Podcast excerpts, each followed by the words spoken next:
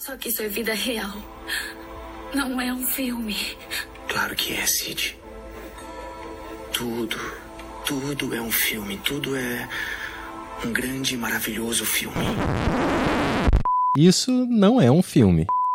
Un leone d'oro ex equo a gloria di John Cassavetes e a Atlantic City usa di Lima. Olá! Meu nome é Mariana Ramos, eu sou roteirista e pesquisadora. E eu sou Renata Spitz, diretora, produtora e roteirista. E esse é o Isso Não é um Filme, um podcast semanal sobre filmes. É, todo mês escolhemos um tema e a cada semana vamos falar de um filme dentro desse recorte. E nesse mês de novembro a gente está abordando a 37ª edição do Festival de Veneza, né, que ocorreu em 1980.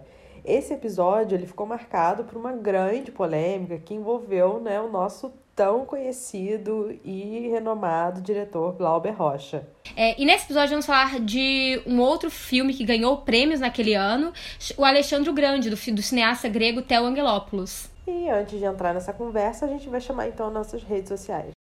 Una giuria che io credevo che era una giuria da intellettuali, di persone che capiscono il cinema, che fanno una premiazione di questa che a me mi sembra un, una mancanza di rispetto alla tradizione culturale, perché dare un premio a Luiz Malle, che è un regista di seconda classe, che fa dei film commerciali, anche a Cassavetes, che è un regista americano, che anche fa dei film commerciali con la fascia dei film di avanguardia, e anche premiare il film da Angolopoulos, que é l'academia del vecchio cinema de vanguardia acadêmico, Vocês podem nos encontrar no arroba Isso Não é um Filme Pod no Instagram e no Facebook. No Twitter vocês podem nos encontrar no, isso não, no arroba Isso Não é um Filme. Vocês também podem mandar e-mails pra gente no isso não é um filme pod, arroba gmail.com. Sempre tudo junto, sem acento. Então assinem nosso feed, compartilhem com os amigos e deixem reviews. Lembrando que vocês podem ouvir a gente no Spotify, no Apple Podcasts, no Google Podcasts, no Deezer, no Anchor e no Castbox.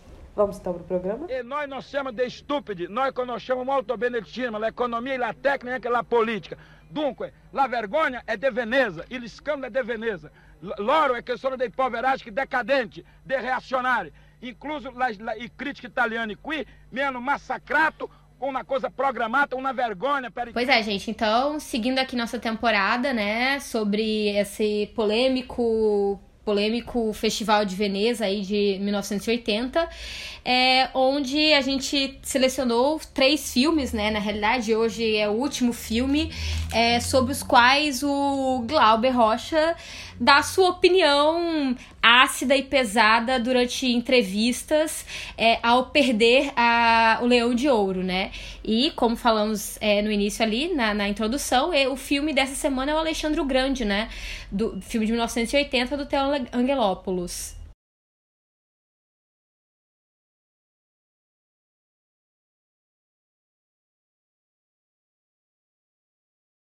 É, especialmente o primeiro episódio, onde tem mais a história né, política sobre tudo que aconteceu é, a, na, até a chegada desse festival especificamente, né?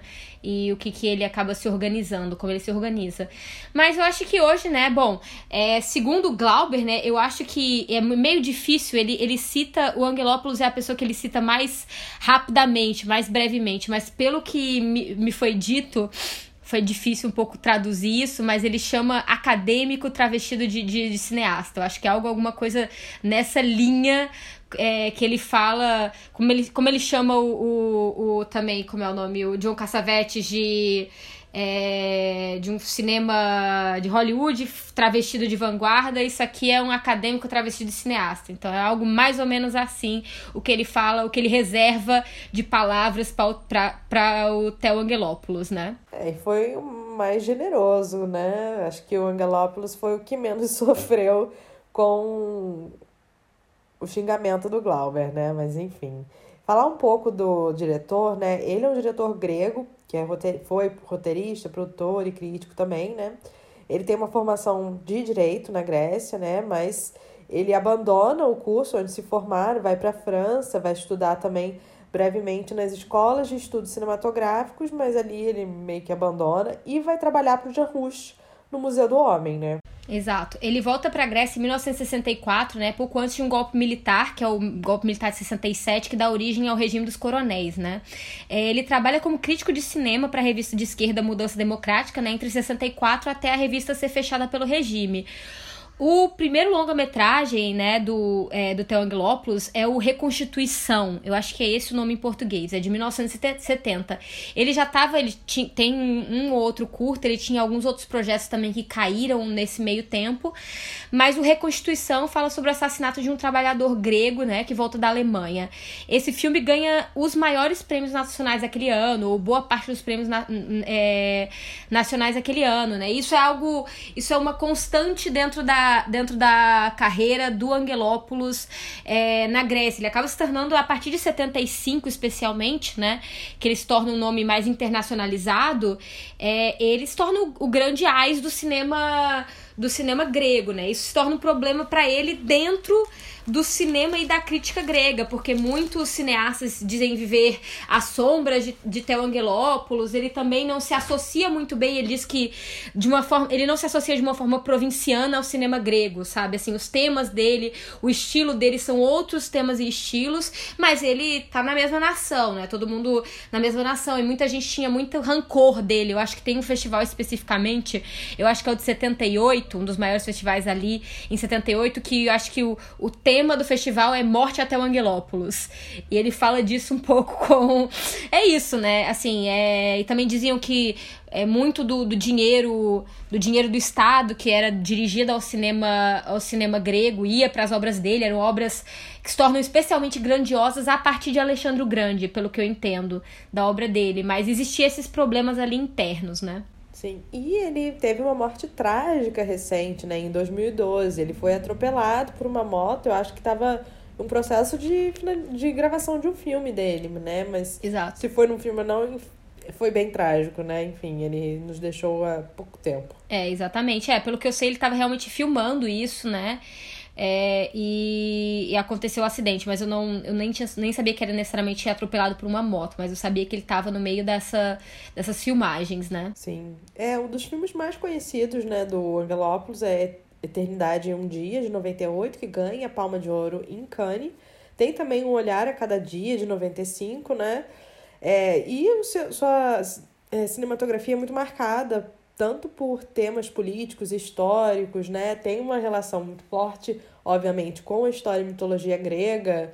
E também tem uma questão de uma veia política de esquerda, né? Na juventude dele. E no início da carreira se torna cada vez mais, acho que desiludido, um pouco pessimista com com o passar do tempo, né? É, Enfim. Exato. É, é, o Theo, ele, ele, ele nasce em 35, né? Pelo que eu me lembro.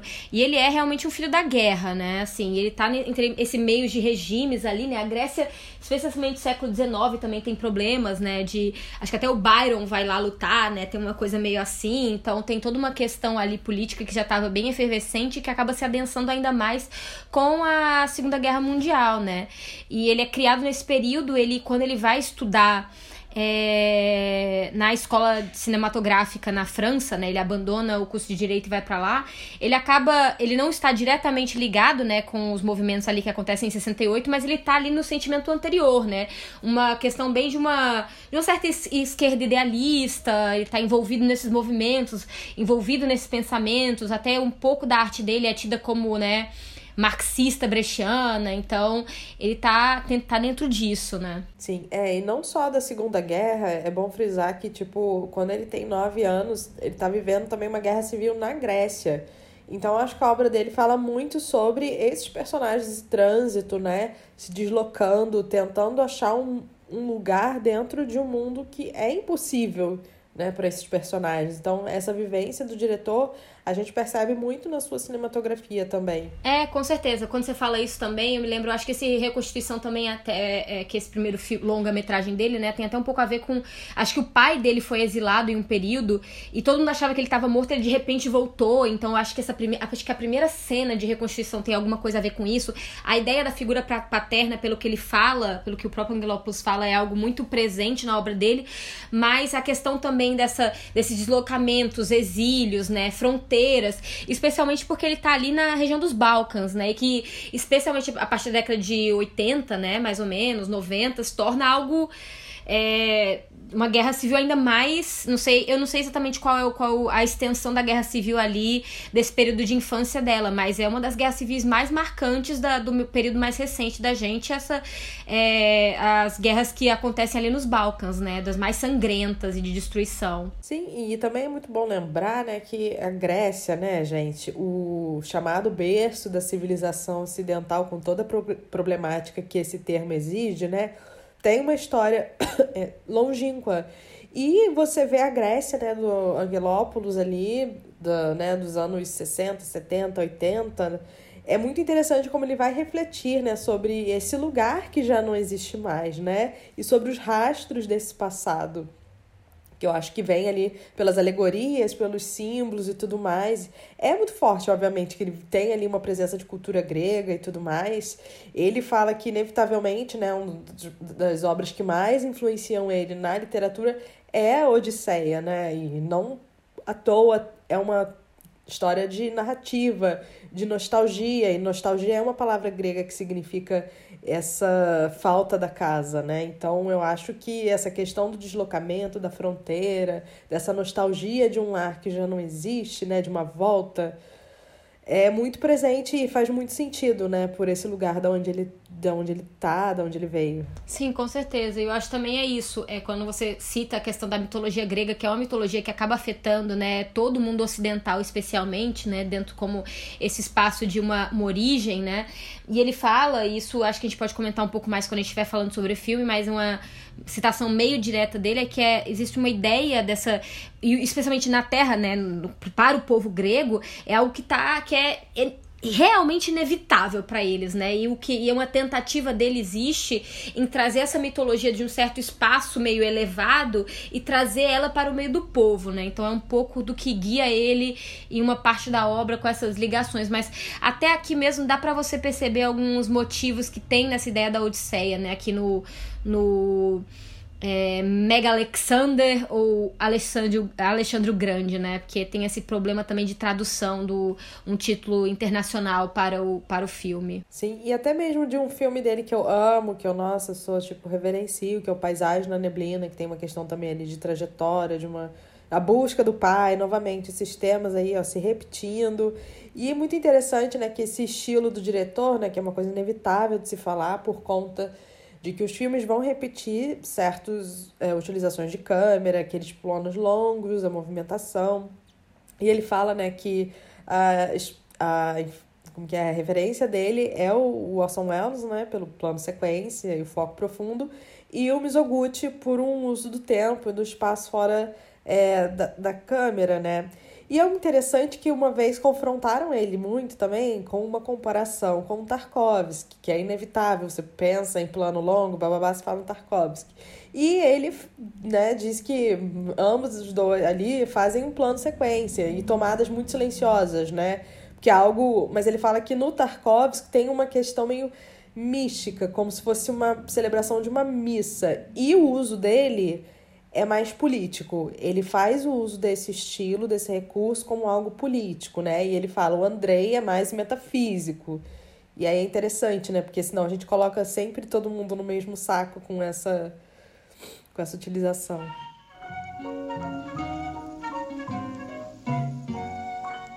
Madame Arthur est une femme qui fit parler, parler, parler, parler d'elle longtemps. Journaux, sans rien, sans réclame, elle eut une foule d'amants. Chacun voulait être aimé d'elle, chacun la courtisait. Pourquoi?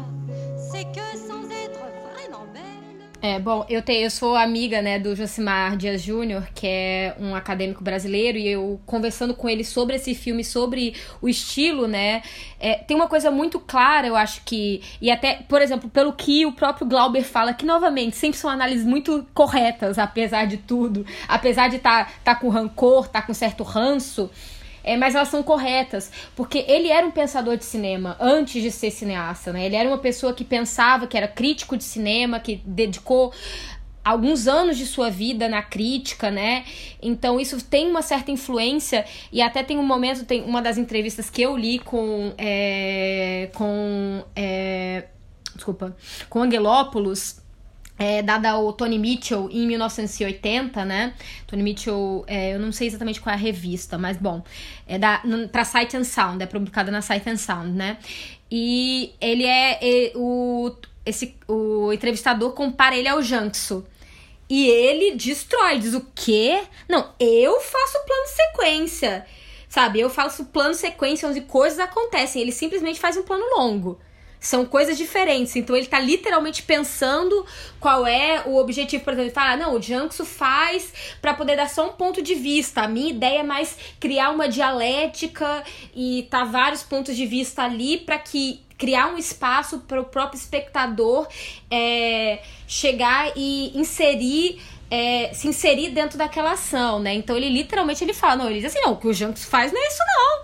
Você tá doido, né? A mesma coisa, não. Eu faço o plano de sequência. E é, e é, quando ele reafirma essa questão. Olha, Orson Welles, Mizoguchi, são pessoas que fazem coisas que estão parecidas comigo. Isso daqui, não. Sabe, eu tenho um pensamento frente ao que está sendo dito, né? Tanto que um, ele é um, uma obra que se opõe põe, de certa forma, vou colocar aqui por uma falta de palavra melhor, ao conterrâneo dele, que é o Costa Gavras, né? O Costa Gavras, ele apela para um cinema político que alcance o público, e o Angelopoulos não. Ele afirma que os conteúdos políticos, eles devem ser apresentados, né, de uma forma desafiadora, ou seja, dialética né, no plano, isso implica numa questão política, né, de você não ter um pensamento único ali na visão. E, enfim, tem. então são esses conflitos aí que a gente percebe também, né? É, com certeza. É, só falando um pouco mais assim, acho que talvez é, dando uma, uma resumida, né? Isso, ele é conhecido muito pela essa questão, né? Cena sem corte, planos sequências, pelo silêncio, né? Ale alegorias, referências à mitologia, né? E além da temática que geralmente percorre os caminhos da melancolia, da, na civilização moderna. Ele Alguns dividem a carreira dele em duas fases e alguns em três. É... Mas é isso, ele tem claramente uma primeira fase mais política, sabe? Uma fase mais. E que eu acho que até, no mínimo. É aqui nesse filme o Alexandre Grande está muito presente, mas em Alexandre Grande ele já está num certo declínio em termos do, do, pensamento da esquerda, ele já está repensando o papel da esquerda, mas ele tem um primeiro momento ali é, extremamente marxista brechiano, onde ele coloca essas questões ali dentro da, da dentro da obra. E aí existe uma segunda fase, ou para alguns uma terceira fase, né? Que vem ali mais ou menos com Viagem a Citera, né? Que é uma abordagem muito mais emocional e subjetiva, né? Então, por exemplo, essa, essa trilogia do silêncio, né? Que você citou com a paisagem na neblina, ela, elas são temas muito mais de um espaço pessoal, onde você vai estar tá muito mais acompanhando é, pessoas que são menos símbolos, né? Eu acho que talvez também é, implique um pouco dentro dessa desilusão dele política quase que acontece um certo momento é, para além, né? Acho que ele vai para além do mundo da arte, mas ele, como ele tem esse, essa questão muito próxima, acaba se refletindo também, né? Sim, com certeza. É, enfim, são filmes mais jornadas mesmo, né? Meio road movies e tudo mais, uma comunicação mais pelo silêncio. E eu acho que é uma das fases, eu acho que mais conhecida, não sei se os filmes são mais recentes, enfim. Mas falando agora, né, do nosso Alexandre o Grande, é o filme é uma coprodução, né, com a Itália, a Alemanha. Ele, o filme vai estrear em 8 de setembro no próprio Festival de Veneza. Como a Mari falou, ele vai ganhar é, um dos prêmios do festival, que é o Leão de Ouro de Novo Cineasta, né?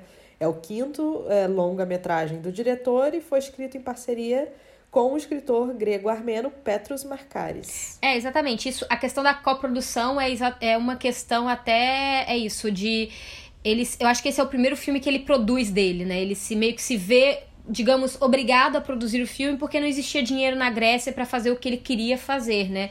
Então ele vai atrás dessa, dessa coprodução internacional e é algo que ele faz repetidas vezes, pelo que eu sei, ao resto da carreira dele, para realmente conseguir angariar fundos para dar, dar né, fruição à, à visão dele, né? Sim, sim. E falar um pouco da história, né? É, o filme ele traz uma biografia romantizada do Theodorus Colo Colocotrones. Não sei, gente, vamos lá, né? que é um herói histórico grego, é Colocotrones. Uhum. é, que é um herói histórico grego que serve de metáfora né, para a própria Grécia. É, Baseando-se numa visão circular né, da história grega, o filme apresenta ideologias conflitantes, que é um comunismo primitivo, o anarquismo, chefia o reino, o culto né, à personalidade e mostra as instituições de propriedade e poder sobre uma luz não tão boa, né? Uma luz ruim. É, essa só... é meio que a sinopse. É, exatamente. Só clarificando, essa, essa é uma sinopse retirada, né, do IMDB, então por exemplo, essa, essa informação de que é baseada exatamente nessa figura não é uma informação que eu consegui confirmar com outras fontes, mas eu sei, a gente, a mais à, frente a gente vai também até falar é, outros, é, outras questões, né, onde, de onde vem. Mas falando, né, do, do elenco, né, é, algumas pessoas do elenco, né, Homero Antonucci faz o Alexandros, né, é, ele, pelo que eu entendi, ele era um nome já maior, e foi até uma certa, algumas pessoas falaram, ah, você estava tentando é, você fez esse, esse, esse casting para conseguir maior, sabe, maior projeção internacional, porque aparentemente era um ator com um pouco uma carreira mais consolidada. E ele não, é só porque a cara dele realmente era o que eu queria pro personagem, mas esse aí é um dado. A Eva Kotamino é, faz a, a, a, filha, irmã, sobrinha, prima, mulher, né, do, do Alexandros. Uh? É, que tem uma, é uma, uma questão aí também a ser discutida. É, Mihalis Gianatos faz o Dragon, Dragomanos.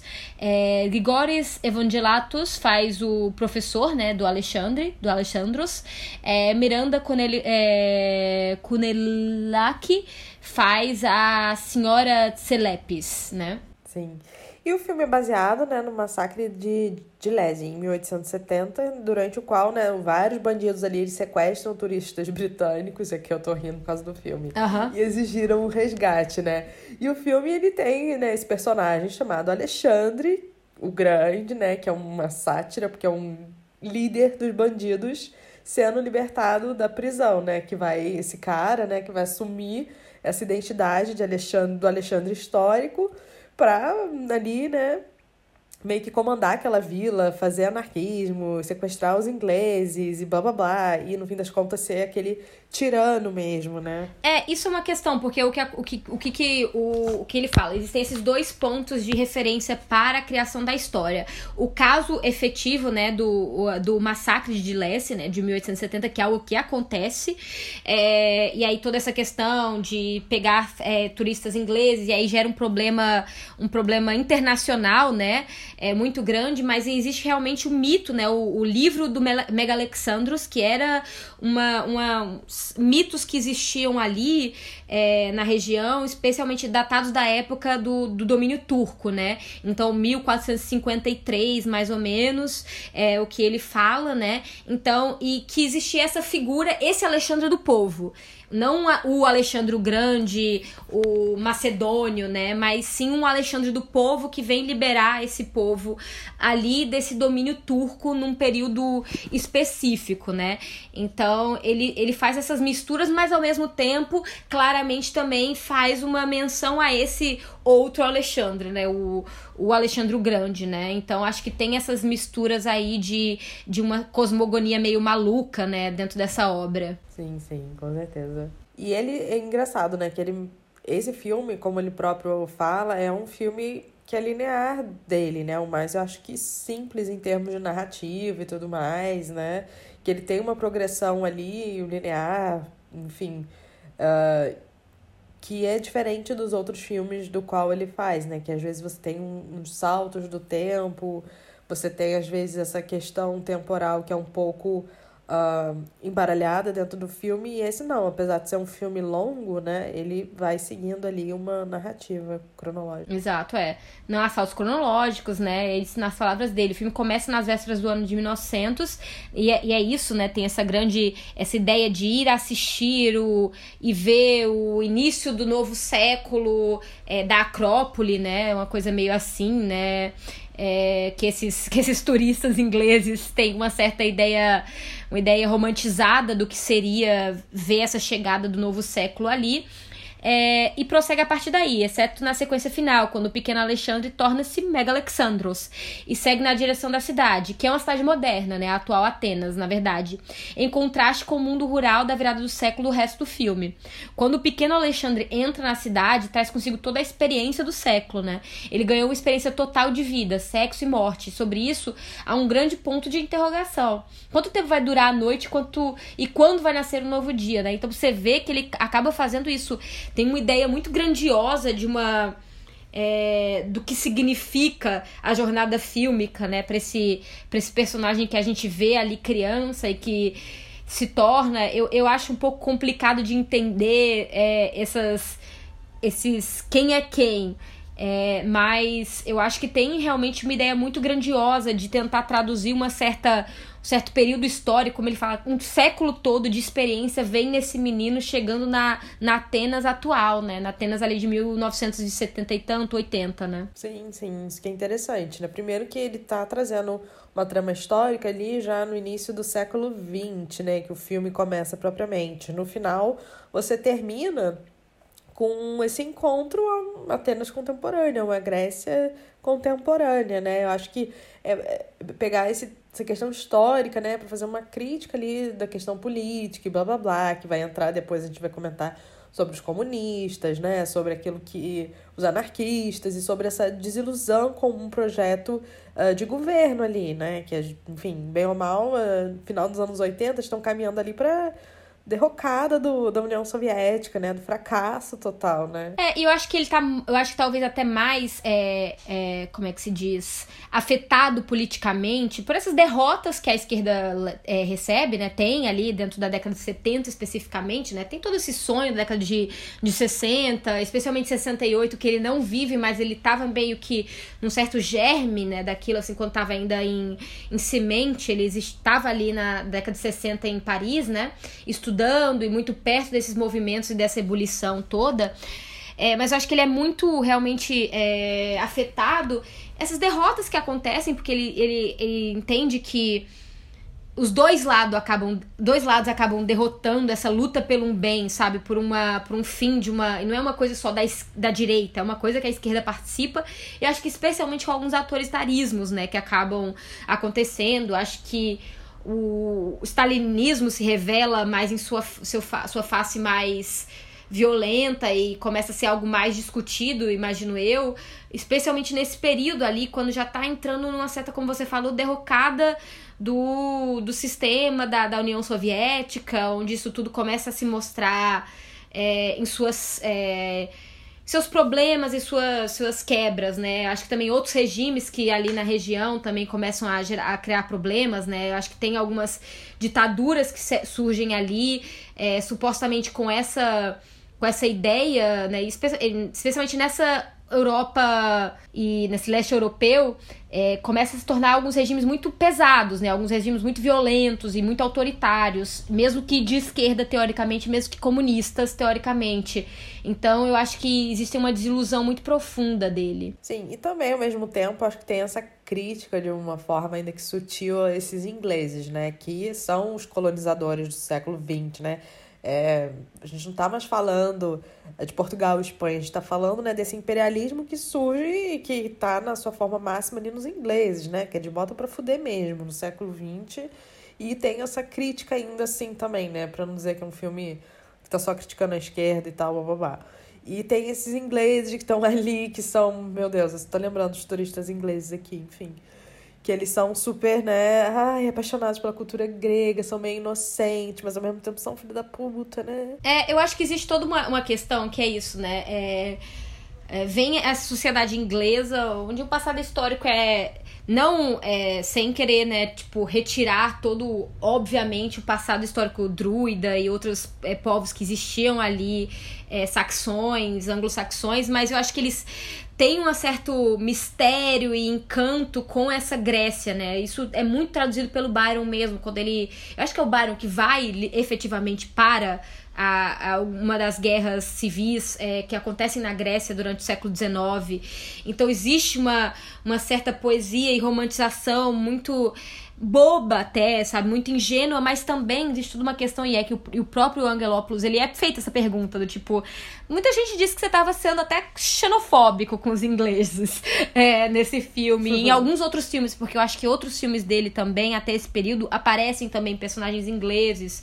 E ele fala, cara, olha, primeiro que eles realmente eram colonizadores, e até no mínimo 1947 eles exerciam esse poder de protetores da Grécia, sabe? Então existia um certo papel de uma ideia, uma idealização de que estamos aqui para proteger essa Grécia. Mas ele também fala, de uma certa forma, que existe quase um carinho na forma como ele cria, porque é uma caricatura efetivamente do que seria o inglês, mas tem uma. exatamente esse olhar do. Hum, tão inocente, sabe? Tão inocente. Existe uma inocência meio boba que ele tenta um pouco amaciar, né? Claro, não, com certeza.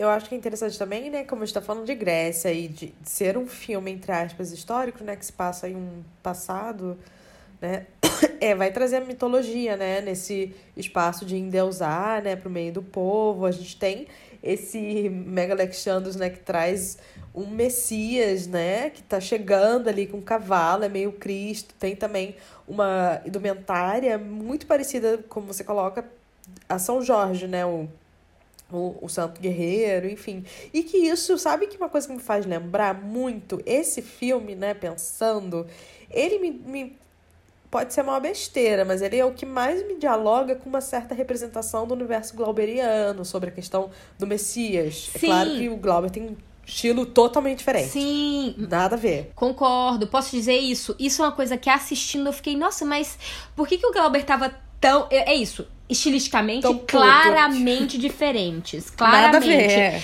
Mas ao menos politicamente, eu diria que é o filme mais próximo com qualquer coisa que talvez, sabe, o, o Glauber em alguma instância tivesse. Agora é isso. Eu acho que a gente pode deixar talvez essa discussão sobre estilo, porque eu acho que vai ter muito a ver é, com esse, essa segunda virada, né? Eu acho que é sobre a análise do filme, quando a gente vai trazer talvez um, uma um pensamento do que poderia ser um olhar do Glauber, né? Mas essa ideia do Messias Sim. é o que ele fala. Ele, ele fala isso até nessa, nessa própria história, nesse folclore grego do século. É, 13, 14, 14 eu acho, né? Que, que traz esse Mega Alexander, que é o livro do Mega Alexander. Existe uma, uma ideia, ele fala, dentro da sociedade grega, dessa criação de um Messias, da necessidade de um Messias que eu acho que uma parte do povo tem. E eu acho que assim, obviamente, eu acho que não é algo que tá é, relegado só a eles, né? É algo que a gente, de tempos em tempos no mundo, cada, todos os lugares meio que procuram messias para resolver suas, seus problemas, né? Mas é algo que ele, ele vê num passado muito longo grego e ele quer é, falar sobre isso nesse filme, né? E como o Messias se perde, porque efetivamente, quando o, Alex, o Alexandros chega nessa pequena aldeia, a ideia é compartilhar terra, é compartilhar a produção, é liberar esse povo desse é, de, um, de, um, de um poder do colonizador, né? Que até tem uma, pequenas falas ali no início sobre essa questão de venda das terras e apaziguamento do, desses elementos populares, né? Apaziguamento morte mesmo, né, gente? Que é, que é tipo, apaziguar os, os, os é, essas pessoas pessoas era basicamente matá-las, né? De qualquer forma. É, mas. É, e ele se perde, né? Ele se torna um tirano ao longo do filme. Eu acho que ele, essa é a grande reflexão dele, até dentro do lado político. É, isso é uma coisa que também o, o Angelopoulos fala muito sobre esse lado, uma faceta muito pessoal da obra dele. Que ele fala: é isso, eu sempre tô fazendo o mesmo filme e os meus filmes falam sobre a minha experiência. Eu acho que é algo muito pessoal sempre. Sim, sim. E só uh, retomando um pouco, né, que essa coisa da relação com o Glauber, que não tem uma relação estilística, nada, mas a figura do Messias, né, e um povo cego por esse Salvador, me, lembra muito Deus e o Diabo. Sim. E pensando até na, no cenário, na paisagem, né, tipo, a gente tá dentro de um sertão brasileiro ali, nos planos do, do Glauber, e aqui a gente está nesse descampado grego, né? Obviamente, eles não tem nada a ver um filme com o outro, mas são temas, né? Figuras que se repetem e que vão trazer para o povo as mesmas problemáticas, né? No fim das contas, esses messias eles estão ali alienando, trazendo violência, né, pro povo, enfim. É, é, eu acho que tem essa faceta dupla, né? Tem a, a faceta da esperança, de uma esperança de uma manhã melhor, melhor só que é, ao mesmo tempo a crítica é que quando você coloca isso tudo em um ser só, né, isso é, é uma é algo que e é isso o poder também o poder como forma de corrupção isso também eu acho que numa fase que ele se torna menos político efetivamente político de participativo e ele não quer mais ele não entende mais o que está acontecendo politicamente no mundo eu acho que ele separa um pouco né a, a, o teor político da obra dele ele fala olha o teor não é político, eu tô, não tô falando sobre política, eu tô falando sobre poder. E aí, a partir do momento que o poder se envolve com política, tá dentro dos meus filmes. Mas ele tem. E isso, durante a época de, de Mega Alexanders, ele já tá falando dentro dessas palavras, que a, a onda dele é falar sobre poder e sobre uma certa corrupção disso, né? Mas agora, quando você fala sobre essa questão das paisagens, vale aqui uma anedota que ele, ele gravava primordialmente é, no norte da Grécia, né? E ele tinha realmente uma questão mais com as paisagens mais áridas, mortas, frias, né? Ele filma muito no inverno e ele não gosta de dias bonitos. Algumas pessoas dizem até que assim, algumas pessoas, mas assim, acho que acredito que seja realmente verdade, não é só boato, digamos assim, mas que quando começava a chegar a primavera e os dias começavam a melhorar, ele parava a produção e dizia: "A gente volta no inverno que vem" porque eu não vou, sabe? Acho que tinha uma. Mas, mas ele depois perguntam para ele sobre isso, eles, não, é uma questão. É, aí mais uma paisagem, diria eu, afetiva que existe para ele. Aí eu não sei exatamente onde ele cresce, né?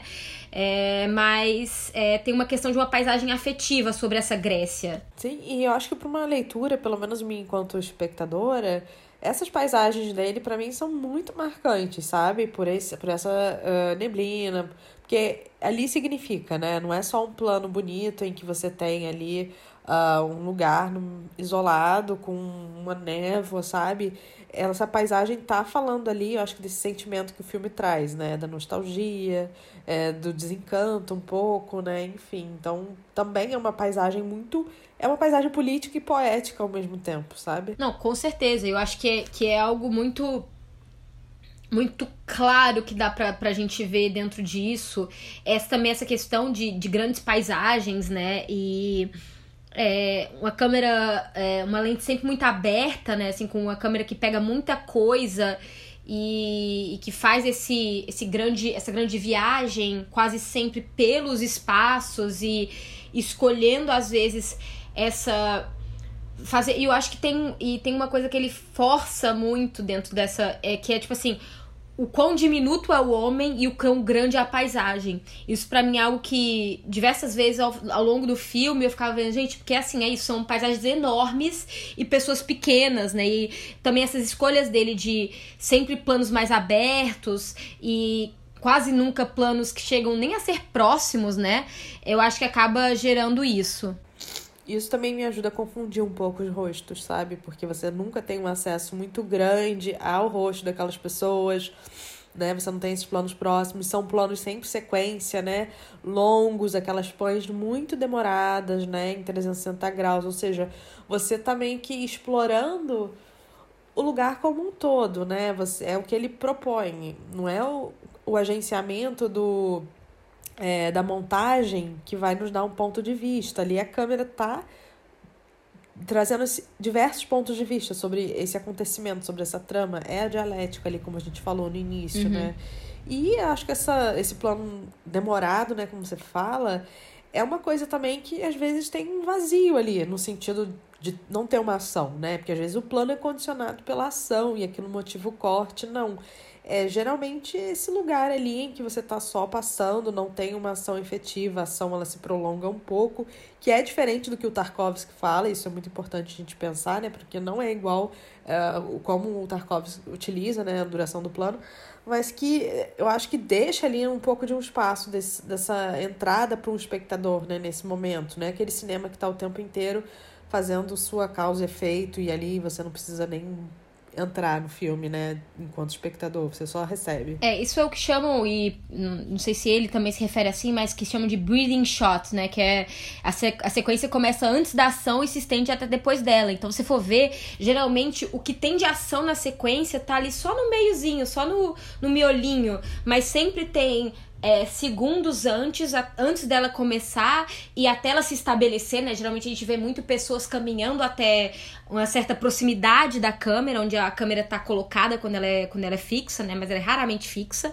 Mas é, é um, existe uma aproximação até a câmera e posteriormente um afastamento da câmera, né?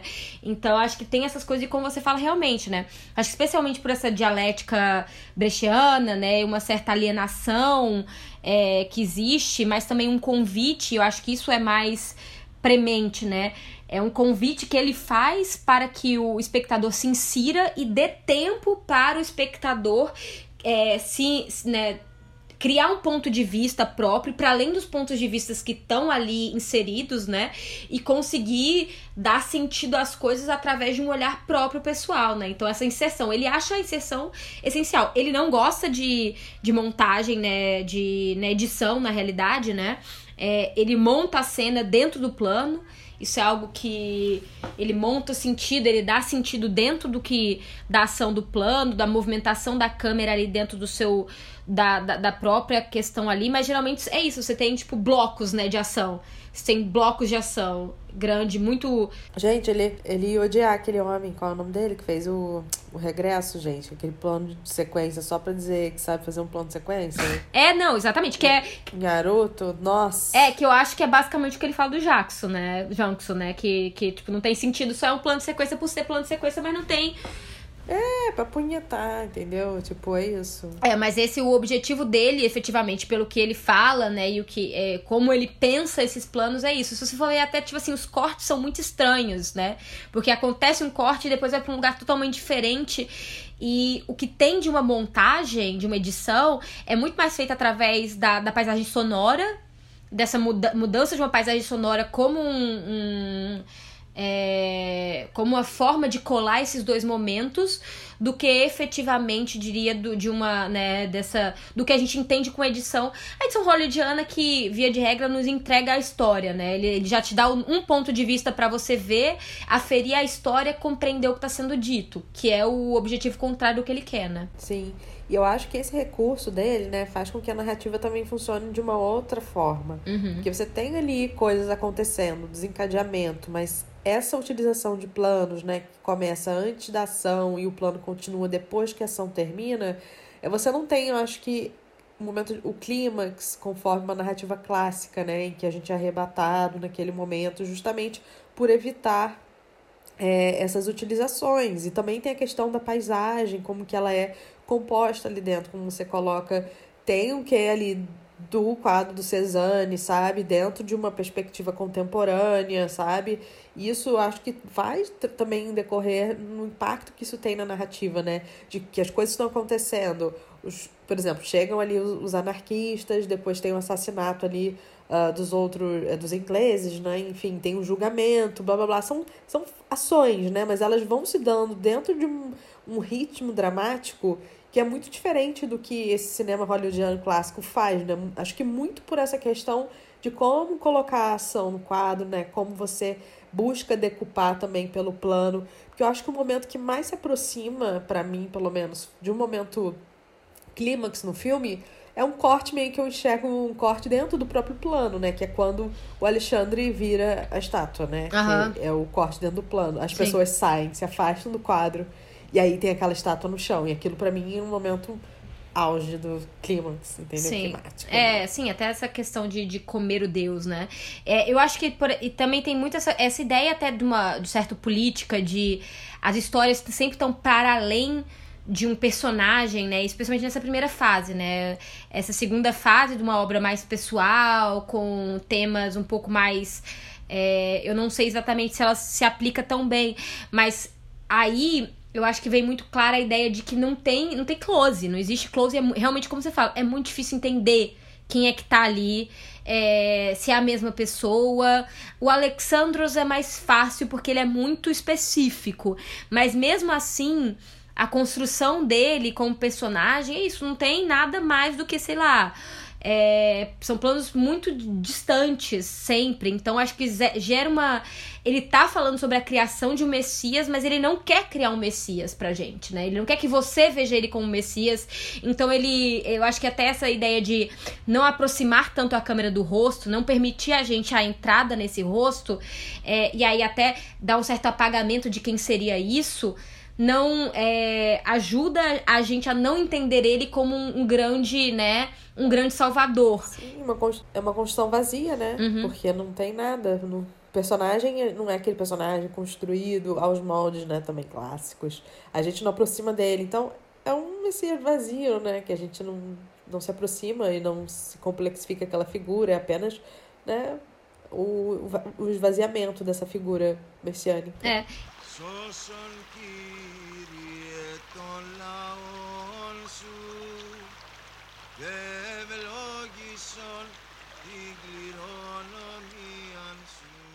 Eu acho que a gente pode começar a entrar nessa ideia do que o Glauber fala e dessas aproximações e, e, separações, porque eu acho que efetivamente, quando eu falo, quando eu falo assim, né, que me lembra Cezanne, gente, eu não sou de jeito nenhuma conhecedora da história da arte, tá?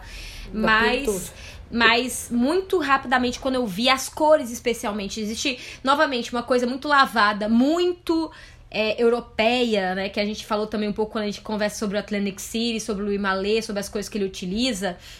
É, e essa paisagem meio árida, meio infértil, não sei o quê, é, me lembra um pouco essa coloração que é algo realmente muito europeu, muito antigo, muito. E, e até de uma certa forma também, muito ligada a uma certa, uma certa ideia de arte, é, como é que se diz? Burguesa, né? E eu acho que isso talvez gere, gere uma, um descontentamento do Glauber. Porque é claramente uma Sim. arte de morte, né? E não uma arte de vida, né? Uma arte. Fala do povo, mas o povo tá meio sem energia dentro da ação, né? Do tipo. Tem alguns momentos grandiosos de, de, de danças e não sei o que, e bababá, mas ao mesmo tempo também não passa um certo calor onde o povo seja realmente a resposta, né? Não, com certeza. E tem essa questão, né, do, de uma estética muito apurada, naquilo que se consagra, o que é beleza, né? Que várias pessoas vão falar, ah, essa beleza dentro também. Se a gente tem, né, a Grécia como padrão ocidental, né, que se instaurou de uma forma muito equivocada, a beleza também do filme tá dentro desse padrão de beleza de filme europeu, blá blá blá, que o Glauber combate, né? Esteticamente, ele é, não quer isso, né? Ele, ele é como que eu vou dizer, o combate a isso, né? Com certeza. E aí que tem esses confrontos, né? Apesar, eu acho que, enfim, tem essas aproximações, né? Que eu acho das figuras messiânicas, mas obviamente a forma de representação delas são muito distintas. Então eu acho que incomoda o Glauber essa coisa meio é acadêmica, eu acho, porque é um filme muito elaborado ali no sentido de a duração desses planos, como que é pensado que aquilo vai acontecer, até porque a duração de um plano grande necessita também de um grande é, de uma grande organização para aquilo dar certo, né? Então tudo tem que estar tá muito bem ensaiado, ou seja, não vem de um cinema muito espontâneo, é um cinema rígido também, no fim das contas, sabe? Sim, com certeza. Existe uma rigidez artística muito clara e uma certa rigidez, ok, é, a gente pensa até essa ideia de. É, quando ele fala que tem que ele deixa espaço no, esses tempos mortos que existem dentro dos planos dele é, o espaço para para que o público adentre e forme sua própria opinião, mas também a ideia de uma alienação é, separa aquela pessoa. Acho que para quem quer entrar dentro disso, é, pode existir esse pacto, mas para quem não quer, isso acaba gerando uma, um distanciamento muito grande e efetivamente. É, novamente, ah, eu quero deixar todos os pontos de vista abertos. Mas existe um ponto de vista pessoal dele. Ele tá contando uma história de desilusão, de uma desilusão histórica, com figuras é, de, de esquerda e figuras políticas. Então, efetivamente, ele tem também um discurso. Ele pode não bater o discurso na sua cara, né? Tipo, não te murrar com o discurso de uma forma hollywoodiana. E tem essa questão do tempo muito inserida. Mas ele tem, sim, um discurso fílmico ali dentro. E eu acho que é um discurso fílmico, que, pro, da forma como ele faz, é, é, me parece realmente, de um certo jeito, distante realmente. E é isso, acadêmico, rigoroso demais, é, Intelectual. intelectual demais e velho mundo demais. É velho mundo, gente. É, é, Velho mundo. é velho mundo. É, É a arte do velho mundo, sabe? A arte clássica. É isso, a estética bonita, essa estética, a beleza, né? Tem uns, uns tratados sobre a beleza, né? Que já se contestam nas Sim. artes. A beleza nas artes. O que, que é o belo? O que, que é, enfim. E é isso, eu acho que aí é, o emputecimento do Glauber tá fundamentado nessa questão, né?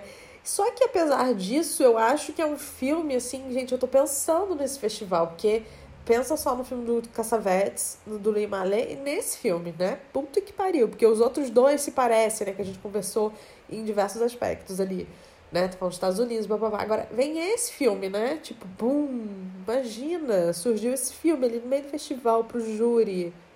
É, ele é bem distoante, eu acho que ele é mais audacioso do que os outros. Não, com certeza. Efetivamente é isso, né? O que. É, isso. Qualquer estudioso de cinema que conheça ao menos um pouco a obra do Angelopoulos e também o, peso do Angelopoulos frente à cinematografia grega, né? Já, já entrega isso um pouco. Que ele é um inovador. Ele é um artista, ele é um autor, né? Dentro dessa ideia de autoria passada, né? Tipo assim, ah, certo ou errada. Mas existe, eu acho que ele consegue imprimir coisas muito pessoais. E é isso, ele. E eu acho que ele tem um controle muito grande sobre a obra dele toda, né? Ele. É isso, ele, ele. Muita gente fala que é isso. Tipo, um filme termina onde o outro começa. E eles estão muito conectados. É tudo mesmo filme. Não existe um ponto de parada necessariamente. Então, ele claramente está introduzindo. é, mudanças e introduzindo é, coisas novas dentro do cinema como linguagem que nenhum dos outros é, filmes que a gente falou ao longo dessa temporada estão introduzindo. É, ele é mais. Sim, ele é muito mais provocativo nesse sentido. Porque eu acho que apesar disso, que aí que tá, né, o debate. É, apesar disso, de falar da antiguidade clássica, da beleza, blá blá blá. Eu acho que é um filme muito. ahn, como que eu vou dizer? Corajoso nesse sentido, sabe? Porque é aquilo, é um plano longo, mas não significa que ah, o Tarkovsky faz, ah, o Belatar também tem plano. Não, eu acho que ele tem uma questão própria, o Angelopoulos, que a gente percebe ah, uma coisa muito grande na carreira dele, sobre o estilo dele, sobre as narrativas. É o que você falou, tem filmes que, meu Deus, tem, sei lá, personagem que tá sonhando com roupa de capa amarela de chuva, e no outro filme tem várias pessoas de capa amarela de chuva. Tem uma ligação na obra dele, que é muito fascinante, como ele conseguiu construir isso, sabe? Sim, com certeza é isso. E é, é isso. É claramente uma pessoa muito estudada, estudada sobre diversos assuntos, sobre arte, história da arte, sobre visualidade da arte, sobre história grega, mitologia grega. é, e aí, para além da mitologia, também mitos locais e mitos mais do povo, né, do, desses agricultores e não sei o que. Eu acho que é uma pessoa muito disso. Agora, novamente, eu tendo a concordar com o Glauber que se a gente for pensar dentro de uma dentro de uma e, e aí, isso tô falando sem ter visto ainda o Idade da Terra, que aí pode ser o grande tiro no pé que eu dei. Mas é, eu consigo sim ver uma coisa de. É o mundo antigo falando pra si. Em todos, esses, em todos esses filmes, sabe? É uma estética antiga, é uma estética burguesa, mesmo que exista um tom revolucionário pra ação, pra a montagem, pra tudo Pra linguagem. pra né? linguagem ainda é uma ainda vem de um, de um, de um escopo de um de toda uma história de um passado histórico é, burguês muito burguês suas citações são burguesas sua, sua visualidade é esse mundo e eu fico imaginando é isso o Glauber ali trazendo algo é, latino-americano sul-americano É, de referenciais latinos, é. É, exato. ele tá vindo É com Glauber outra coisa. É, exatamente. Ele tá vindo com outra coisa, com uma outra obra, com uma obra que, novamente, sem assistir, mas ouso dizer que tá é, acessando outros espaços. Conhecendo alguns filmes, né? É. Conhecendo alguns filmes, a gente arrisca. É, eu acho que tá arrisca. acessando outros Isso é muito espaços. importante. Eu acho muito importante, porque no fim das contas, né, o que, que o Glauber traduzindo, né? O Glauber lá, 30 anos atrás, 40, já tava. Porque a gente tá discutindo hoje, né? Você tá ali na Europa, falando da Europa, da sua antiguidade, da sua nostalgia, dos seus mitos. E o cara tá ali trazendo é, sul-americano, La- Latinoamérica, que é rechaçada no mundo. E E assim, gente, é isso. Porra, vocês aí estão falando de vocês da cultura europeia, sabe? Eu amo o autor que fala dos quatro cavaleiros do Apocalipse, que ele fala que é Foucault, Bourdieu, bababá, que é tipo cafona, gente, já deu. Pensar o mundo, tem que ter agora outros referenciais que estão aqui no sul, sabe? E o Glauber tava trazendo um filme ali, tipo, explosivo, né? Sim, com certeza. Aí... Mas, novamente, eu acho que a gente concorda em um ponto que. É, eu, Atlantic City, novamente, acho que é um filme que. que dá um caldo, porque tem, tem camadas, né? Tem camadas como filme. Glória estamos tentando entender até hoje o que, que aconteceu, sabe? É, e, e, eu acho que é, Foi... realmente acho que acaba sendo mais uma tirada de chapéu a um cinema americano, sabe? Porque efetivamente, apesar de Atlantic City ser um filme que se passa nos Estados Unidos, não é um diretor americano, blá, blá, mil coisas, né? Mas é isso, aí tem esse filme aqui, né, que tem dados diferentes, é, difíceis. Eu imagino que talvez um pouco de resistência tenha sido por essa dificuldade. Aí você dá um outro prêmio, que é, né, de diretor, é, novo diretor, né, apesar de estar no quinto longa-metragem. É, então tem essas maluquices, mas, novamente, a conta desse festival ainda é uma conta muito estranha. Exato. E aí a gente tem até agora, né, um, festival de cinema reverenciando a história do próprio cinema ao dar para os Estados Unidos, reverenciando a própria história da Europa, né, com esse filme que traz aí Ui, cultura europeia 120%, né?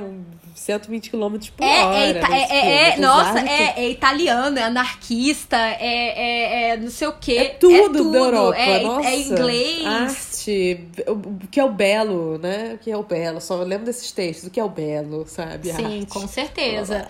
Mas é isso, gente, eu acho que a gente deixa aqui vocês com essa pulga atrás da orelha agora sobre realmente o que será essa, esse episódio final aqui da temporada quando a gente finalmente chegar no Glauber, né? É, será que a gente vai concordar, né? Se for uma grande bomba, a gente mantém o Cassavetes no pódio e aí é isso. É, e aí todo mundo vai para casa e nada aconteceu, nada mudou. Pois é, amiga. Então é isso, gente. Desculpa, minha voz hoje não tá das melhores, mas um bom fim de semana. Aproveitem. Bom fim de semana para vocês. É isso. 3 horas e 20 de filme, gente. Então, quem tiver coragem, vai lá. Mas tem coisas. É, semana que vem a gente volta para terminar esse mês de novembro para vocês, tá bom? Abraços, bom fim de semana.